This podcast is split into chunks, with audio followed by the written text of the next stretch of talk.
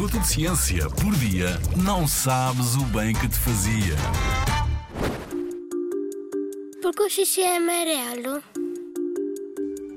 Depois de bebermos muita água ou outros líquidos, ficamos com a bexiga cheia de xixi. O xixi, ou urina, é o lixo líquido do nosso corpo que é feito de muita água, sais, mas também de toxinas, umas substâncias que são como que pequeninos venenos para o nosso corpo. Este lixo líquido é amarelado porque tem uma substância amarela, a urubilina, que é feita nos rins, tal como o xixi. Se bebermos pouca água, o nosso xixi também tem menos água. A urubilina fica mais concentrada e o xixi é mais amarelo. Mas quanto mais água bebemos, mais transparente é o xixi, porque a urubilina está mais espalhada. Sim, beber muita água ajuda. Para além de amarelo, o xixi pode ser esverdeado, alaranjado, acastanhado.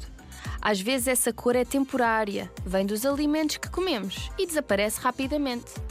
Ou se tem sempre outra cor, pode indicar que estamos doentes. É verdade, a cor do xixi dá-nos dicas preciosas sobre a nossa saúde. E como o xixi é o lixo líquido do nosso corpo, é importante deitá-lo fora várias vezes ao dia e não aguentar na bexiga, mesmo quando queres ficar a brincar sem parar.